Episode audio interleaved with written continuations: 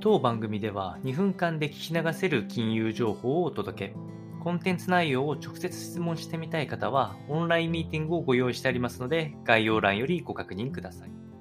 本日のテーマは、メタ参加のアプリ、偽造品販売が横行。2021年で5万件確認といったテーマでお話をしていきたいというふうに思います。こちらはメタ傘下のソーシャルネットワーキングサービスである Facebook、Instagram、WhatsApp ですね。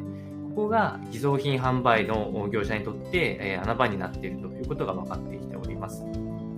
以前は Amazon や eBay といったところが舞台になっていたんですけれども、今は、えー、この個人の購買履歴等が当時は分かっていたこの SNS を通じて、えー、グッチやルイ・ヴィトン、えー、プラダ、フェンディなどのハイブランドの商品の偽造品の販売が行われておりました。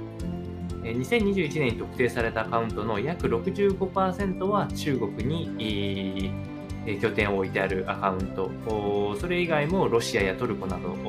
連なっておりまして、えー、合わせて5万件程度が確認されております。現在はメタはあこの個人の購買、えー、利益っていうのを取れなくなっているので、えー、今後少しずつ、えー、穏やかになっていくとは思いますが、こういう実態があることを認識することは大事かと思いますので、参考にお伝えをいたしました。